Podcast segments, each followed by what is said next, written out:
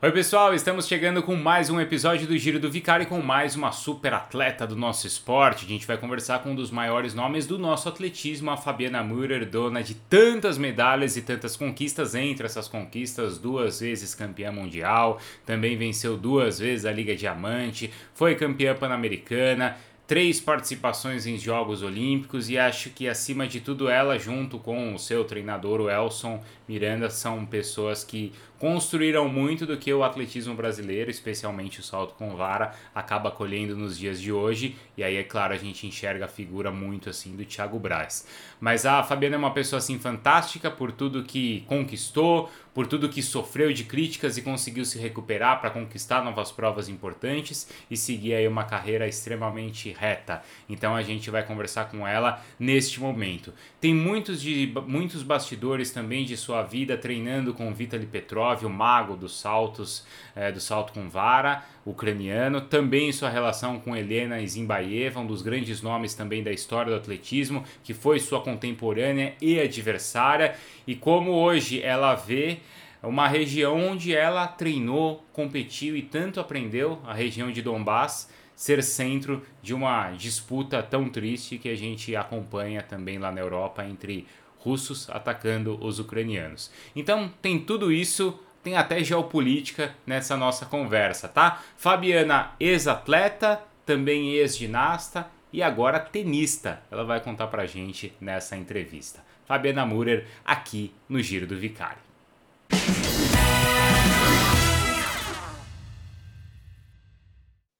É um prazer estar falando com você realmente o esporte ensina muito, eu aprendi muito, eu sou a pessoa que sou hoje graças ao esporte, tem muita coisa para a gente conversar. Você continua aprendendo com o esporte? É, eu hoje em dia não, não compito mais né, no esporte competitivo, eu treino para me manter só, mas estou é, aprendendo um novo esporte que é o tênis. Então eu estou aprendendo, eu acho que é, é um recomeço novamente, eu acho que é é instigar de novo, né? A gente a ter desafios, enfrentar. Hoje eu enfrento de uma forma diferente, estou mais velha, mais experiente, mas é difícil do mesmo jeito. Você continua sendo competitiva, porque o atleta tem isso, né? Uma vez competitivo, sempre continua sendo. É, eu nunca fui muito, ah, eu quero ganhar a qualquer custo, desde criança, não é que eu que sempre tenho que ganhar. Eu sempre entendi que tem hora que a gente ganha, tem hora que a gente perde, que a gente tem que aceitar isso. Mas lógico, eu quero sempre me desafiar. Eu acho que não é que eu quero ganhar, eu quero sempre me desafiar. Acho que para mim é, acho que é essa a palavra, não é. Lógico, quero ganhar, quero estar na frente, mas eu entendo isso. Para mim o mais importante é o desafio. Por que o tênis? Como é que você descobriu aí o tênis? Como é que entrou? Ah, na verdade eu fiquei sócia de um clube aqui em São Paulo. E a minha filha, ela está com quatro anos, desde dois anos ela fala que quer fazer tênis. Eu falei, bom, então eu vou começar, porque pelo menos eu posso dar uns palpites ali no início para ela. Um, e era uma coisa assim que eu, eu acho legal, muita gente joga, eu acho que dá para jogar até mais velho, não é fazer salto com vara até mais velho, mas jogar tênis dá. Então é, foi realmente um desafio ali, uma coisa diferente que, que deu certo ali de eu começar a fazer. Uhum. E você tem, você está fazendo as aulas assim? Quantas vezes por semana é? É, eu, eu, faz seis meses que eu estou fazendo, é uma vez por semana. Eu também não tenho muito tempo para jogar fora. Uh, aí entrou o beach tênis também, uma amiga minha joga beach tênis, também me chamou para jogar beach tênis. Então, eu vou testando aí é, esportes novos. Eu acho que é, é uma forma de estar me movimentando, de estar fazendo alguma coisa. Mas o tênis é um esporte que eu quero aprender, quero jogar mais ou menos bem. No Sim. começo foi muito difícil, porque assim, eu sou péssima com bola. Então, no começo foi difícil, agora já estou melhorzinha. Uhum. Você gosta de assistir na TV, tênis? Gosto. Quando eu lembro quando eu ia competir fora, sempre estava tendo algum campeonato, algum grande slam, e aí eu ficava assistindo e hoje estou assistindo Miami, né, que tá tendo agora. É, isso, tá tendo o WTA e o Masters, né, o ATP 1000 de Miami, e não sei o quanto você consegue olhar esses grandes nomes do tênis e talvez se identificar. Não sei se às vezes um lado psicológico do jogo, um momento de tensão, um momento de virada de chave. Você consegue enxergar isso? Ah, eu, eu assim, eu vejo muito pela técnica, né? Era o que eu fazia no salto com vara, era maestria na técnica, fazer bem, porque eu nunca fui muito forte, muito veloz, mas a técnica me ajudou a saltar alto. Então, o Federer é um, um, tenista aí que eu sempre admirei muito pela técnica, você vê ele fazendo, não parece que ele faz força, ele joga pela técnica, ele... Então, é uma das coisas que eu observo muito é a técnica, lógico, tem umas que, umas jogadas são tão rápidas, não consegue ver nada, mas eu tô, tô aprendendo e é, a gente consegue saber isso, né, quando é, é um bom atleta, quando ele faz pela técnica, quando ele faz pela força, quando joga bem, quando não joga, dá para, mesmo sem entender muito do esporte, a gente consegue ter essa noção. Então, é, para mim, o, o, mais importante é essa a parte técnica. Uma, uma coisa que acho que deve ser de ainda mais valor para você é ver a longevidade dessas pessoas, né? Você citou Federer, mas a gente pode falar da Serena, do próprio Nadal, né? São caras que dão um exemplo assim de longevidade que você, como atleta, deve também ficar encantada. É, eu competi até os 35 anos e no meu último ano eu fiz minha melhor marca, recorde sul-americano, e eu queria parar no topo, eu não queria parar na decadência, então por isso que eu decidi parar depois da Olimpíada do Rio. Acho que para a mulher também é, tem aquele sonho de ser mãe, de, e muda realmente a vida. Tem atletas que são mães e voltam a, a competir. Eu não queria isso, eu queria parar, ser mãe e dedicar só a isso. Lógico, meus projetos, mas não ao esporte, não dividir isso com, com o esporte. É, mas é, é duro, é difícil, né? Você ter uma longevidade dentro do esporte, você tem que cuidar do seu corpo, cuidar da alimentação, é, são, é tudo muito restrito, abrir mão de várias coisas, tá viajando, ficar longe de casa, da família. Então, é um sacrifício muito grande, mas ao, ter, ao mesmo tempo, quando você ganha uma medalha, um título, ou melhora a sua marca, isso compensa qualquer coisa. Então é, é, legal ver que hoje em dia os atletas estão conseguindo levar um pouco mais né, a carreira, estender um pouco mais, até ficar um pouco mais velho. Por questão, acho que a medicina está melhor, o, o, treinamento também, entendendo como é o treinamento, recuperação, tudo isso é super importante para que tenha essa longevidade.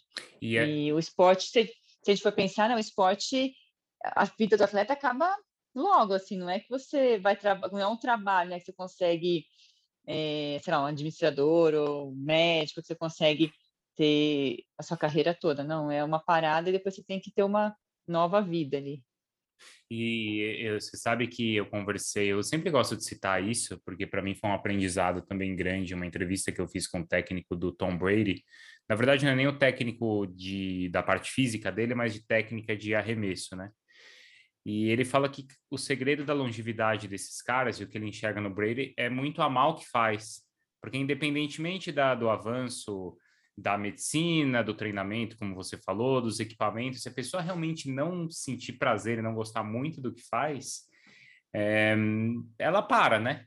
E acho que talvez você seja um exemplo disso também, por ter tido uma carreira longa, também aos 35, mas por hoje a gente te vê e vê que você está envolvida com esporte. A gente te olhando assim na entrevista, é a mesma Fabiana, né, que continua atleta, treinando. Isso é, é quem ama, né? Quem não vive sem. É, tem que gostar. Eu acho que uma das coisas no esporte, assim, para o atleta é a motivação, né? Tem que ter uma motivação para continuar para frente, para buscar alguma coisa.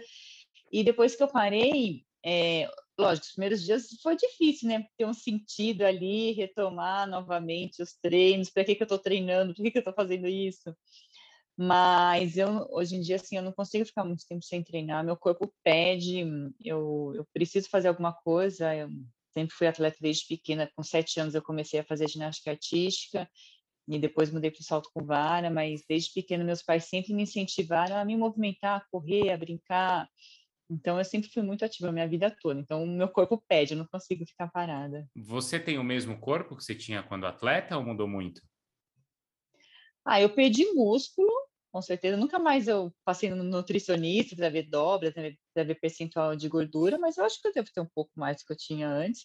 Mas eu perdi músculo, mas o peso é o mesmo que eu tinha na época da que eu competia. O peso não mudou nada. Você começou como ginasta, né? Até com quantos anos você foi ginasta? 13, 14 anos, a... isso? Não, até 17 anos eu treinei a ginástica. Com 16 eu entrei no atletismo, e aí no primeiro ano eu fazia os dois, eu fazia atletismo e ginástica. E com 17 eu parei a ginástica e falei, acho que eu levo jeito para o salto com vara. Eu fiz, na verdade, eu fiz o, o índice para o Mundial Sub-20, eu tinha um ano de treino. E aí eu falei, acho que eu levo jeito no salto com vara, vou parar a ginástica, vou me dedicar mais ao, ao salto com vara. E aí fiquei no atletismo. Até porque você acho que era grande, né, para uma ginasta. Sim, por isso que eu fui parar, por isso que eu queria parar a ginástica, né? Porque eu cresci demais, comecei a ter dificuldades. Eu ia fazer a paralela, né, as barras assimétricas, tinha que colocar pouco colchão embaixo, porque eu quase bati o pé no chão. As rotações ficam mais difíceis para quem é mais alta. Mas eu tinha o sonho de chegar numa Olimpíada, de competir numa Olimpíada. E eu vi que na ginástica não seria possível, fui tentar fazer natação, achei muito chato, precisava de alguma coisa mais radical. E aí meu pai viu um anúncio no jornal que estava montando uma escolinha de atletismo em Campinas e falou: "Ah, vai lá fazer atletismo". E aí eu fui, aí já me selecionaram para fazer salto com vara. O Elson, Mas... né, aliás. O Elson já já enxergou isso em você. Isso, ele que era um dos treinadores que estavam lá selecionando né, os jovens que estavam fazendo o teste. E ele estava terminando a carreira dele como atleta de salto com vara e começando a de técnico. E precisava de mulheres para estar fazendo salto com vara, porque o salto com vara, isso foi em 97. Uhum. A primeira Olimpíada que teve salto com vara feminino foi em 2000. Então era uma prova nova, o recorde brasileiro era baixo, tinham poucas mulheres fazendo. E aí ele falou: oh, é uma oportunidade, você junto com, com a prova, é, na ginástica sua carreira está terminando, aqui está começando, e, e ver onde eu podia chegar, né? E acho que foi engraçado, né? Porque eu tinha, como eu tinha o preparo da ginástica, força dos braços, a noção de ficar de cabeça para baixo, por isso que ele me colocou para fazer salto com vara. Não, inclusive quando eu sempre vejo, acompanho não só as provas, mas os treinos do Thiago Braz, né? Recentemente, quando eu conversei com ele, a gente falou muito isso, né? Como os treinos às vezes são muito parecidos também, né? Tem muita coisa semelhante e a talvez, talvez a, a o salto com vara seja justamente um pouco dessa mistura, assim, do que é a ginástica para o atletismo, né? É, o Thiago treina ginástica, eu treinava, treinei, na verdade eu treinei, não treinei 10 anos de ginástica, eu treinei minha carreira toda ali de atletismo também, porque sempre tinha o treino da ginástica, são, tem alguns exercícios que são um pouco adaptados para o salto com vara, mas são exercícios ginásticos que é muito legal para ter essa noção do corpo no espaço, movimentação do giro. Uhum. É, então, é, a gente não, não dá para largar a ginástica, não, é bem parecido. E é legal que muitas meninas fizeram esse mesmo caminho meu, né? Hoje a Juliana Campos, que é a melhor brasileira no salto com vara, também. É, acho que ela é da minha altura, deve ter um 71, 72, não lembro exatamente. Mas também, ela fez ginástica, e aí estava alta para ginástica, foi para o salto com vara. Então é legal é, ver que eu inspirei também essas meninas a, a procurar um outro esporte que deu certo. Claro. É, qual esporte você acha que não sei onde que os treinos doíam mais assim, né? O que machucava mais? Porque são dois esportes muito duros, né, Fabiana? Tem algum assim que era mais difícil, mais sacrificante? Ai, a ginástica eu acho pior, viu? É. Eu falo assim que meu, foi muito legal meu tempo da ginástica, mas eu não queria passar de novo, não. Do atletismo também foi legal, foi duro, mas eu aguentaria, eu passaria de novo. Mas a ginástica, é, eu me machucava muito, assim, o tornozelo, eu virava muito o pé. Uh, os técnicos são muito mais duros, mais bravos. É, não sei se é porque é criança ou a, mas assim a dor do alongamento, ter que forçar, é, tá sempre aprendendo exercícios novos, ele cai muito, né, para aprender exercício novo. É, assim, eu nunca operei nada, nem na ginástica, nem no salto com vara, mas a, a ginástica eu acho bem mais doído do que o, o atletismo. Essa, essa pressão em cima de criança, como é que você como você passou por ela? Isso é muito discutido hoje. Não sei se você chegou a ver o documentário Atleta A, né, que tem no, é, Netflix que mostra não só, né, mas principalmente essa parte de pressão psicológica em cima dos atletas, e claro que isso acabou ficando mais evidente na Olimpíada com a Simone Biles.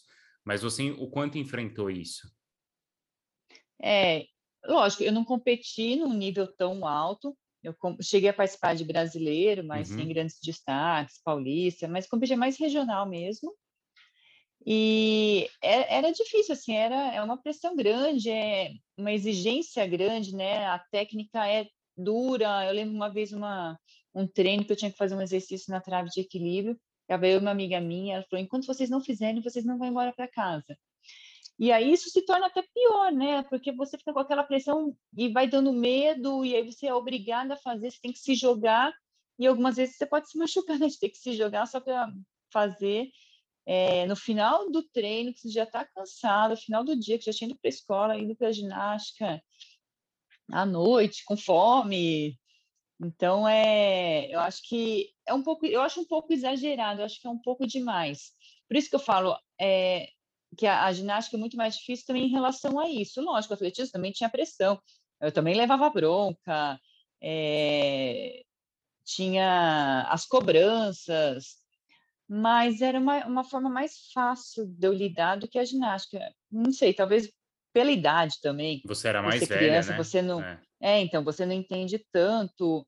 É, você vai fazer tipo um preparo físico na ginástica, você tem que fazer 10, você faz 8, você faz menos. Mas você está se prejudicando, né? Quando você faz isso no atletismo, eu já tinha essa consciência, ah, eu tenho que fazer porque é melhor para mim. Então acho que a cabeça vai mudando. E quando você é criança, você acha que você tem que obedecer tudo que o técnico está falando, né? Ele que manda, você tem que fazer e você não pode falar nada, você não pode colocar sua opinião, mas por mais que seja criança, que seja jovem, eu acho que o técnico tem que ouvir o atleta, porque muitas vezes o atleta não está num bom momento, não está num bom dia. Uhum. Eu vejo assim muito a mulher, o corpo muda muito, né? Então tem um, umas oscilações de hormônio, peso. Muitas vezes os técnicos não entendem isso. E eu acho que é importante o técnico e o atleta conversarem, porque isso os dois saem ganhando. O atleta fica mais confiante, confia mais no técnico, é, evita que se machuque, e o técnico também passa a entender o atleta e com isso os dois podem se desenvolver. Você acha que depois de tudo que aconteceu e foi discutido depois dos jogos agora de Tóquio, essa relação vai ser mais saudável, vai, ou mais de maior compreensão? Eu acho que vai levar um tempo. Eu acho que as pessoas começaram a enxergar de uma forma diferente. Acho que os pais também podem ter um papel importante para passar isso para os filhos, que não é dessa forma, não precisa ser desse uhum. jeito. Mas os técnicos também têm que mudar essa mentalidade, né? Eu acho que vai levar um tempo, mas eu acho que futuramente isso vai mudar. Uhum.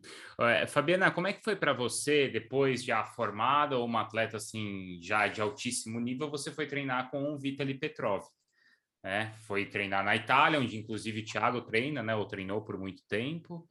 É, você era contemporânea da própria Helena Zimbaeva e por muito tempo treinaram e competiram juntas. Então, como é que foi esse período e essa experiência de, de viver lá? Bom, eu a maioria do meu treino, a, a, base mesmo que a gente fala, os treinos fortes, eu fazia no Brasil, uhum. e aí a minha base era lá na Itália quando eu ia para as competições. Então, eu passava uns três meses do ano na Itália, e de lá eu saía para as competições. É, o Vitaly Petrov foi super importante na, no desenvolvimento do salto com vara, não só meu, mas do Brasil, porque a, a gente não tinha conhecimento, a gente não tinha material, assim, conhecimento em relação à técnica, treino, então, ele trouxe isso, o Elson foi atrás dele, do Vitaly Petrov, porque ele falou, eu quero aprender, eu quero passar isso para os meus atletas, eu quero ter atletas bons, e foi essencial, realmente, para o desenvolvimento, tanto que o, o Thiago veio para o nosso grupo também, porque ele viu que era diferente, e foi, foi muito bom a gente ter ido para a Itália, ficava lá, porque realmente é difícil viajar um continente para o outro, chegar cansado para a competição. E lá na Itália é um lugar muito bom para treinar, porque é um centro de treinamento, então nós ficávamos alojados lá, tinha o refeitório, tinha a pista, então não tinha que sair para nada. E o clima era bom, né, no verão para treinar. Então realmente era era só o aeroporto que era um pouquinho longe, mas disso a gente dá um jeito, né? Uhum. E, mas assim, no Brasil eu tinha um bom lugar para treinar também, que era São Caetano, na época da, da BMF Copespa, a gente tinha um centro de treinamento que, assim, a gente não tinha horário para chegar, para sair, é, realmente nós éramos os donos de lá, a gente tinha condições, donos entre aspas, né? Mas nós tínhamos condições de, de ficar tranquilos e treinar e fazer toda a preparação. E aí não perdi nada, assim, para outros, outros centros do mundo, mas infelizmente acabou e, mas foi, foi uma experiência legal de estar na Europa, ver como são esses centros de treinamento, ter contato com a Helene Zimbaeva, porque ela me mostrou que ela era uma pessoa normal como eu, que ela também sentia dor, que ela tinha treinos ruins, que ela chorava. Então ela ela me deu uma confiança assim de que se ela chegou lá, eu também posso chegar. Uhum. Vocês tinham só eh, vocês tinham uma relação assim de amizade ou não? Era só uma, uma, uma relação ali de adversária, de quem treinava junto e tal?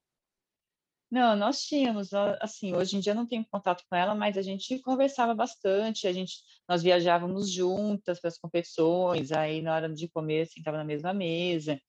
Eu perguntava coisas para ela, né, de, ah, mais relacionado ao esporte, Claro. mas ela também, né, contava como era, como foi a infância dela na Rússia, onde ela treinava. Então a gente, nós éramos, nós tínhamos uma boa relação. Não que a gente era super amigas, mas nós tínhamos uma boa relação, nós conversávamos. E com o Vitaly você chegou a, a qual que era a relação? Era treinadora? Hoje você conversa com ele? Na, quando ele começou a, a, quando nós começamos né, esse intercâmbio com ele, uhum. é, ele ele era assim super aberto, super alegre, então ele se envolveu bastante com a gente aqui no Brasil, já foi para casa da minha família, que eles têm, minha família tem uma chácara, ele já foi para lá. Então ele era, ele meio que fazia parte da família mesmo, né? É, já fui é, almoçar, jantar na casa dele lá na Itália, então nós tínhamos uma ótima relação. Mas hoje em dia o Elson fala com ele, né, por conta do Thiago, porque o Thiago treina um pouco lá, um pouco aqui, um pouco com o Vitor ali, um pouco com o Elson mas eu não converso mais com ele. Uhum. É até curioso, né? Porque hoje a gente está vendo vai, esse conflito todo aí, né? De Ucrânia e de Rússia, e são duas pessoas que você teve muito contato, né? Não sei como eles estão vivendo isso, né? Não sei se você sabe, mas para você, você acaba tendo uma relação também com esses dois países. É, eu fui muito, muitas vezes para a Ucrânia. Eu ficava, tinha uma competição que era do Sergei Bubika, naquela região de Donbass, né, em Donetsk, a competição era lá, então todo ano em fevereiro eu estava lá competindo. E, e assim, eu, eu fiquei, uma vez eu fiquei um mês e meio treinando lá e depois fiz essa competição. Então, aluguei um apartamento, fiquei morando lá mesmo, é, vendo como que era o dia a dia das pessoas, ia no mercado fazer compras. A Helena estava lá também treinando, a Helena Zimaeva estava lá treinando, então ela me ajudou bastante, porque ninguém fala inglês, né? E aí tudo em russo, não entendia nada daquela língua. É, então, ela ajudou bastante em relação a isso. E é triste, né, ver que hoje em dia ali está tudo destruído, ninguém sabe quem é o dono mais. É, o Vita, ele mora na Itália, ele disse que perdeu dois apartamentos lá na, na Ucrânia, que ele tinha uma, um lá em Donetsk e outro em Kiev, foi para o chão os dois. Caramba! Mas é, mas ele não tinha dinheiro lá, está tudo na Itália, porque a vida dele realmente está na Itália hoje em dia. Tá. E eu conversei com uma polonesa também que competia comigo, a Mônica Pirek, e ela falou que assim, eles estão tentando ajudar, como dá. É, tem o, o ex-técnico dela também era é um ucraniano, então ele tinha ido para uma competição na Ucrânia um dia antes de começar a guerra e foi super difícil ele conseguir sair de lá, teve que pegar um carro emprestado porque o aeroporto foi bombardeado, então não saía voo nenhum. E ele só conseguiu sair da Ucrânia porque ele tinha passaporte polonês, porque ele é técnico na Polônia, então ele também tinha passaporte polonês e conseguiu sair. Então é, não é, é uma, é toda uma região ali muito, não é só Ucrânia e Rússia, né, que estão sofrendo, estão nessa claro. confusão, mas os países em volta ali também estão envolvidos e existe um temor que pode acontecer qualquer coisa. Né? Quando você morou, morou, passava esse tempo lá, você conseguia identificar essa questão aqui, eh, principalmente essa região de Donbass, aqui não é Ucrânia, aqui tem traços russos, dá para dava para enxergar isso lá, Fabiana? Ah, eles ali nessa região de Donetsk, eles se consideravam russos, assim, os mais jovens falavam ucraniano, mas os mais velhos só falavam russo. É, a Helena se comunicava super bem lá, não tinha problema nenhum, tá falando russo mas eles se consideravam mais russos do que ucranianos. É, na época da ex-União Soviética, os melhores atletas saíam da Ucrânia, não era da região da Rússia, né? era da Ucrânia, dessa região ali, tanto que Sergei Bubka é dessa região, Vitaly Petrov, era dessa região mesmo de Donetsk. Então, é, eles viviam lá, mas estava bem na divisa ali com a Rússia, então eles se consideravam mais russos mesmo do que uhum. Ucranianos. Bom, voltando para a sua carreira, você citou algo que acho que o atleta passa muito, que você também aprendeu com a Helena, de às vezes não viver um dia bom e virar a chave, porque no dia seguinte você tem que estar tá lá e fazer um treino melhor do que o que foi feito. É fácil isso, Fabiana? Não, não é fácil, né? É muito difícil. é. É, tem vários treinos, assim, eu saí chorando do treino, eu esqueci como salta, já falei isso várias vezes, não sei mais como salta. E aí entra o papel do técnico, técnico também, psicólogo, de falar, não, é um dia ruim, você só precisa descansar, ou essa semana você está muito cansada, porque o treino acumulou, mas é, você sabe saltar ainda, então aconteceu várias vezes. E eu e fora competições também, né, que eu ia mal e saía chateada, não sabia o que tinha acontecido. Mas eu sempre procurei, ou lesões, né, também que é muito difícil de passar. Mas eu sempre procurei ver o um, um lado bom da coisa. Ah, eu me machuquei porque eu preciso melhorar tal exercício, tal fase do salto. Aí fui mal na competição porque eu preciso estar mais forte. Então eu sempre procurei achar uma é, um objetivo ali entender por que que isso aconteceu para eu poder ir para frente. Não que eu eu ficava muito chateada, eu sofria muito, mas no dia seguinte eu falei, eu já me levantava, não, eu preciso agora fazer isso. Já tinha um outro objetivo é, para não passar de novo o que eu passei. Eu já pensava que eu tinha que mudar alguma coisa, fazer alguma coisa diferente, melhorar o meu salto. Hum.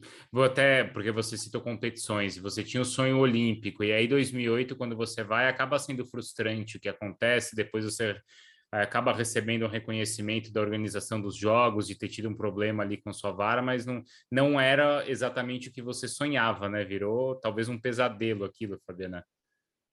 É, acho que não só aquele, né? Acho que todas as Olimpíadas que eu participei foram difíceis. É, lógico, eu cheguei em Pequim bem, porque eu estava bem ranqueada, mas é, eu achei que ia ser tudo organizado, tudo certinho, mas infelizmente não foi dessa forma. Saí de lá super mal, chateada, mas assim, fui para frente, eu falei, ah, aconteceu porque eu preciso melhorar, preciso estar melhor. É, Londres também deu tudo errado, e aí Rio também me machuquei, então é, é difícil, né? Entender tudo isso. É um grande sonho participar de uma Olimpíada. Eu tinha condições de buscar uma medalha e nunca deu certo. Mas assim, eu não, não, termino chateada, frustrada por tudo que, que eu passei por não ter conseguido conquistar uma medalha olímpica. É, acho que eu tinha que passar por isso, era para ser dessa forma. Eu acredito que em destino, né? Acho que meu destino não era medalha de Olimpíada, e sim de Mundial. Tem quatro medalhas de Mundiais, é, recordes, reconhecimento. Acho que reconhecendo as pessoas, isso acho que é o mais legal, né?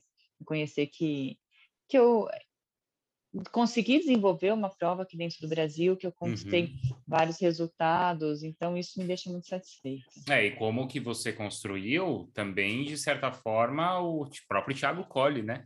Porque é seu técnico, é o seu caminho com o Vitali, né? É essa experiência que, é, principalmente, ou muito também do Elson, que acabou abrindo, abrindo portas para tudo isso também. É, lógico, veio. Acho que eu, o Fábio Gomes, que foi um atleta também que cresceu uhum. junto comigo dentro do, do. junto com o Vitali ali, né? Quando o Vitali veio no salto com vara.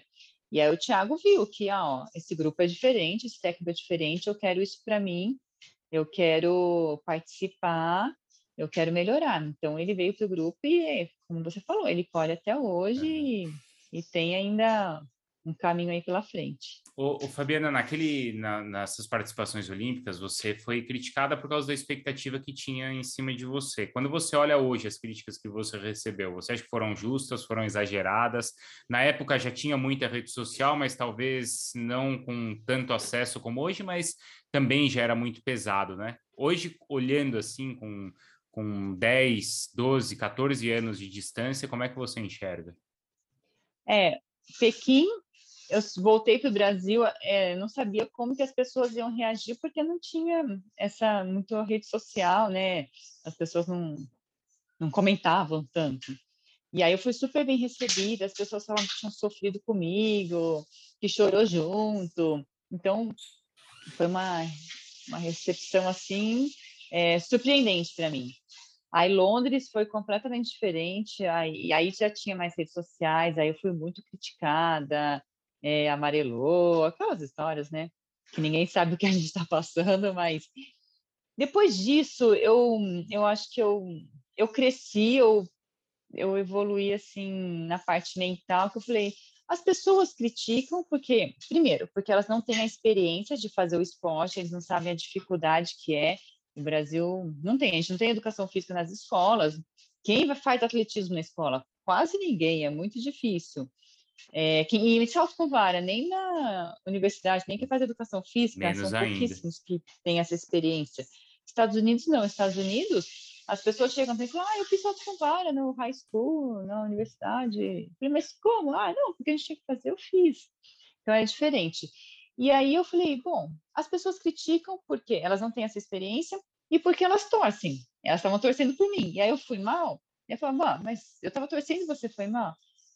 Aí eu Uhum. meio que desencanei disso, parei de me preocupar com a opinião das pessoas. Eu falei, eu tenho que fazer o meu, eu sei o que eu estou fazendo. E isso parou de me afetar tanto como no início afetava, né? E eu, foi até engraçado, uma vez eu estava tendo, em 2016, eu estava em Mônaco, numa competição lá, e eu comecei a conversar com a, a grega, que foi campeã olímpica no Rio, e uma outra grega que competia muito comigo, foi é, ganhou medalha de mundial junto comigo em Pequim, em 2015, né, no Mundial. E aí elas começaram a falar sobre redes sociais, que o, o foi criticado, e ele começou a responder, é, antes, do, antes, isso antes da Olimpíada, começou Antes da, das vaias e toda aquela história toda lá. Antes disso, foi, foi no, por causa do campeonato europeu. E aí elas falaram, ah, eu também não aguentaria, eu respondo também. Eu falei, gente, é isso que eles querem, as pessoas querem briga, eles querem discussão. Não perca energia com isso, eu comecei a falar para elas. Porque eu já tinha passado, eu sabia como que era, e não valia a pena elas ficarem perdendo energia é, dessa forma. Então, Uhum. é... são experiências que a gente passa, a gente cresce, a gente começa a entender. Não, e acho que a prova como você guardou bem as suas energias é que justamente nesse intervalo você também conquista suas medalhas nos mundiais que você falou, e não só não são apenas quatro medalhas, mas são dois títulos mundiais, contando o título indoor e o título uh, ao ar livre, né? É, eu sempre pensei ano a ano em buscando melhores resultados, buscar medalhas.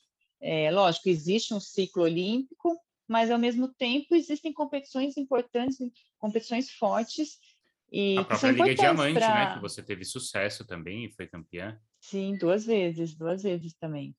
Então, são importantes para a experiência, para você crescer, para chegar melhor preparado numa Olimpíada. É, então, eu, cada competição que eu entrava, assim, principalmente essas grandes competições que nem Mundial, Liga de Diamante, eu entrava para buscar meu melhor resultado, para ganhar. Não, como eu falei, não é sempre que a gente ganha, não é sempre que a gente está bem, mas eu sempre pens entrava pensando nisso. Eu, eu gostava de competir. Lógico, tem os lugares que a gente gosta mais, outros lugares que a gente sabe que é mais difícil, mas nos lugares eu sabia que era bom para competir, eu entrava para fazer bom resultado. Onde que você se dava bem? Aqui é minha casa, aqui eu vou me dar bem. Ah, muito de Zurique, competia no estádio bom, eu gostava de competir lá. O Rio, no Engenhão, já fiz Uhum. boas marcas lá. Uh, São Bernardo, por incrível que pareça, São Bernardo. Eu competi, Claro. em São, não, eu competi acho que duas vezes em São Bernardo, onde eu bati meu último recorde, foi lá, então era um lugar bom para competir. Uh, Mônaco é um estádio ah, que tem uma energia ali diferente. Então Aham. tem uns lugares. Mas a sua assim, marca, que- a sua marca de, a sua melhor marca é 4,87, certo? 87, isso. Essa foi no Troféu Brasil. Que você Foi no falou. Troféu Brasil em São Bernardo. Foi. Tá. É, e aí. E Zurique foi quando eu ganhei a Liga de Diamante, as duas vezes que eu ganhei, a última competição é Zurique. Tá. Então é um lugar que, que eu gostava assim de competir, bastante público, a pista era boa. Aham. Quando Mônaco, você. acho que pelo glamour todo de Mônaco também, a pista era boa, né? Então isso também é, é legal. E nesses locais o público também tem uma relação legal, assim, você estava falando do, do- de, dos Estados Unidos, né, de faculdade, eu fiz uma entrevista com o Samori do salto, né, em distância, e ele contou quando ele foi competir no Oregon, né, no campeonato americano, e, cara, a pista do Oregon é quase que um templo, né? Por tudo que os caras ali já viveram, e ele disse que ficava encantado, impressionado com a quantidade de gente que estava lá para ver um campeonato universitário. Onde é que você sentiu isso? Ah, eu já competi lá em Eugene, é, realmente as pessoas torcem, eles aplaudem, eles sabem o que é atletismo. É, na Inglaterra, eles sabem o que é atletismo, eles entendem das provas, das regras. Então, lá também no, era o Crystal Palace, né? Antigamente, a Liga Diamante era no Crystal Palace. Então, é, era legal competir lá também pelo público, porque eles torciam, eles aplaudiam, eles sabiam o que estava acontecendo. É, Zurich era sempre lotado, era sempre muito cheio, a torcida era muito legal. É, acho que esses lugares. São os melhores. É, é assim, Odine não era muito bom para saltar por questão do, do vento, às vezes uma época não era uma, era, não era uma época tão boa, mas o público era muito legal. Acho que principalmente para as provas de pista lá, eu não sei se tem tanta essa distinção assim, ou tinha lá. É, é muito famoso pelas provas de pista, mas eles torcem para tudo lá, eles conhecem. Uhum. Aí uma prova também que eu, uma, não, na verdade não era a prova, a pista que eu gostava era Nova York também. Não tinha um público muito grande, mas a pista era para ali o salto com vara eu adorava competir ali também. Uhum, uhum. Quando eu entrevistei a Malrin, ela contou muito de jogo psicológico que ela fazia com adversárias antes de saltos, né? Ou que, te, ou que atletas que às vezes tentaram é, intimidá-la, ou quando ela também aprendeu a fazer esse jogo e passou a jogar. Você fazia parte desse jogo? Fez parte? Não, eu, eu sou boazinha, mal que não sou eu sou Não, eu sempre fui amiga das meninas que competiam comigo. É, acho que o, o salto com vara, acho que é uma prova diferente do atletismo porque a gente acaba se ajudando, às vezes a gente vai sem o técnico e aí precisa olhar o último pé se está no lugar certo ali, então um, um, atleta ajuda o outro, às vezes a, o técnico de outro atleta ajuda. Eu mesma, quando eu fui, a primeira vez que eu fui competir sozinha, assim, fui competir nessas grandes competições na Europa, eu não fui com ela, só fui sozinha, é, o técnico dessa polonesa me ajudou em duas competições, que eu soltei super bem. Ganhei da atleta dele, mas Legal. não tem problema, sabe? É, a gente acaba se ajudando. E fora também as varas, né? Às vezes a, gente, a nossa vara não chega, tem que pedir emprestado. Então, existe um, um bom entrosamento. Lógico, na hora da competição, cada uma fica na sua, concentrada ali, mas eu sempre fui amiga de todas as meninas e, e vi, assim, as dificuldades que passam, a gente tenta ajudar uma outra. No, no salto com vara não, não existe muito esse jogo de intimidação, não. Ô, Fabiana, na, em Pequim, no episódio ali, você podia ter pego, pedido emprestado a vara de alguém? Alguém poderia ter te ajudado e não te ajudou? Como é que foi aquilo? É, poderia. As varas, elas têm flexibilidades uhum. diferentes, uhum. então o atleta escolhe a vara dependendo do peso dele, Sim. da velocidade, da técnica e da altura que ele vai saltar. Tinha atletas que tinham varas parecidas com a minha, mesma flexibilidade, mas o que me fala, assim, que as meninas me falaram, elas não sabiam muito bem o que estava acontecendo, eles viam, elas viam eu falando, mas não conseguiam entender. Foi o que eu falei, cada uma estava concentrada ali na, na, sua prova, ainda mais numa Olimpíada, numa final olímpica. Ninguém queria saber o que estava acontecendo com a outra. Então, até poderiam, outras atletas poderiam ter falado, ah, você precisa de uma vara emprestada, mas é, o que me falaram é que ninguém entendeu muito bem o que estava acontecendo ali. Não era algo normal, né, também, né? E você, não, ao mesmo não. tempo, também não estava, acho que imagino, preocupado em pedir ajuda, mas estava preocupado em resolver o seu problema. Ali, né? É, então, eu nem pensei em pegar uma vara emprestada de alguém, pedir para alguém, eu pensava em achar a minha vara para saltar, e aí eu não achei, eu falei, vou saltar com a outra que eu tenho, vamos ver se dá certo, mas eu nem passou pela minha cabeça, assim, eu até poderia, mas acho que na, na situação ali, é, é uma situação inusitada, né, que nunca uhum. tinha acontecido, então eu também nem pensei, nunca tinha pensado nessa possibilidade, não estava preparada para isso. Uhum. É, é, agora, a tua relação acho que é tão fantástica com o esporte que está aí na parede da sua casa, né? Acho que isso já, já mostra aqui, bem, né?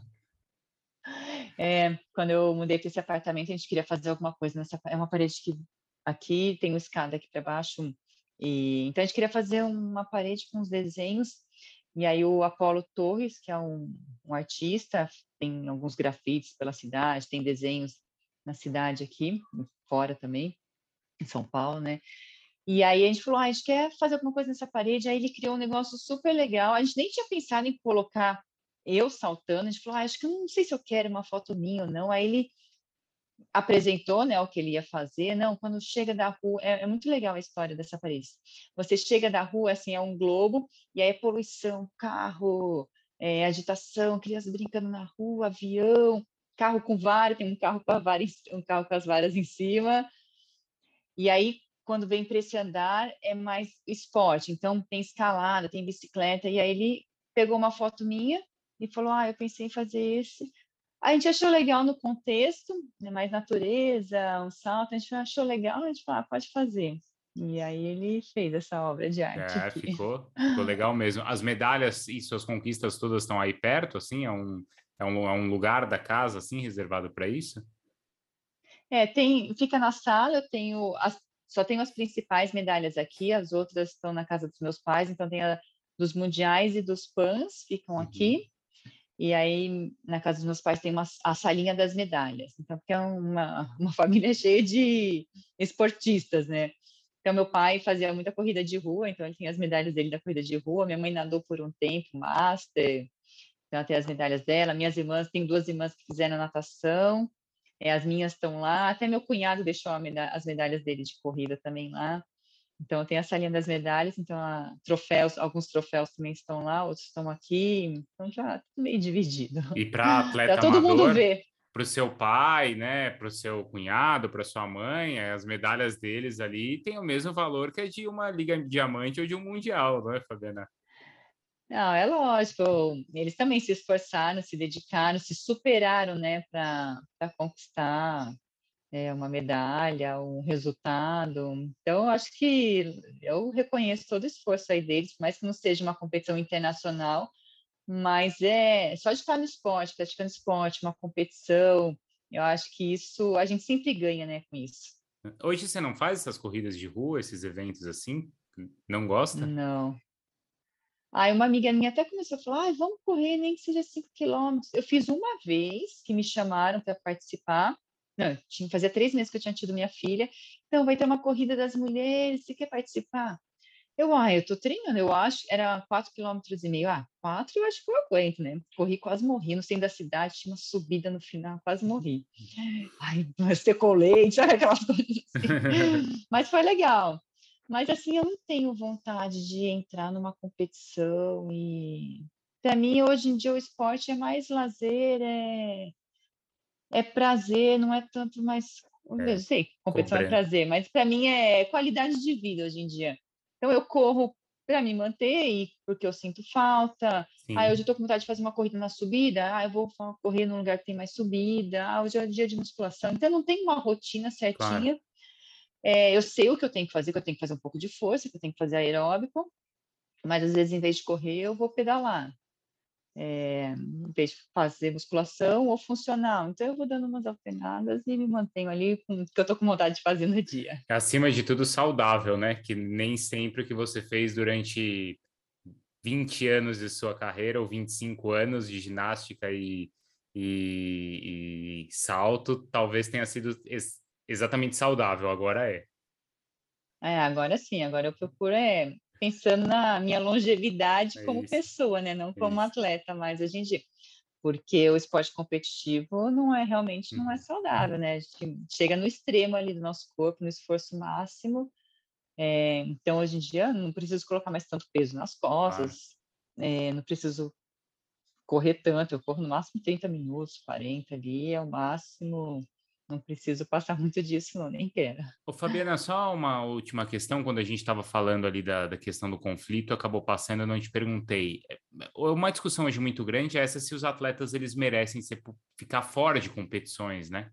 Ou não. Como é, como é delicada essa situação, né? Você tem uma, uma opinião formada sobre isso? É justo atletas russos não poderem competir ou atletas de outros países? Aí. É você acha que é, é justo assim eles, eles ficarem fora? O que, que você pensa? É, realmente é uma situação super complicada, porque não foram os atletas que quiseram começar uma guerra. É, mas, assim, se a gente for pensar na Rússia, eles estão suspensos desde 2016. Lógico, tem alguns atletas que competem neutros, mas são russos, né? Do mesmo jeito, pela bandeira, pela, pelo comitê. Eu acho que para mim é tudo russo. E é, é, difícil, né? Você, quem não usou droga, sabe? Quem usou doping, quem não usou doping, é difícil a gente falar quem foi, quem não foi, porque a Rússia também não consegue provar nada. Eles não conseguem entregar o que a Federação Internacional pede, uhum. o que a WADA pede. Então eles estão é, escondendo coisas. Então, desse lado, eles têm que ser punidos. Em relação à guerra, hum, eu não acho que eu não acho que tem que ser punido por causa de uma guerra, porque entraram na guerra. Mas se você for pensar, a Rússia já, já está suspensa, né? Pelo menos no uhum. atletismo, a Rússia já está suspensa. Eles já estão sem competir desde 2016. Então, são coisas que acabam se misturando ali. É, é uma realmente é uma situação super delicada e é, é difícil, né, ter um, um consenso disso. Merece, não merece? Quem merece é, ser punido ou não? É, realmente é muito complicado. Eu não, uhum. eu não, não sei opinar sobre isso, é não, difícil. porque é uma situação difícil. Uhum.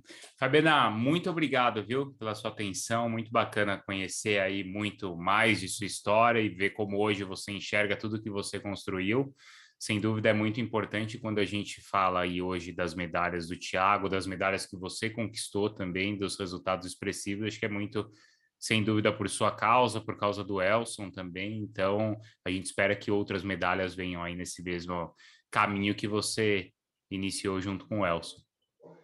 Ah, obrigada, foi um prazer, acho que é, lógico, fora do esporte você começa a ter uma visão diferente, né? Entender que é muito mais complicado do que quando você era atleta, é, conseguir, conseguir as coisas, né? Ter um apoio, ter um suporte, mas eu tento ajudar os atletas da melhor maneira possível. Às vezes os atletas vêm conversar comigo ou fornecendo algum material. Esses dias eu achei muito sapatilha no meu armário. Eu falei, nossa, eu preciso distribuir essa sapatilha. Já liguei para uma amiga minha que é treinadora de salto com vara. Falei, ah, tem alguém que calça a mesma coisa que eu? Já passei para ela.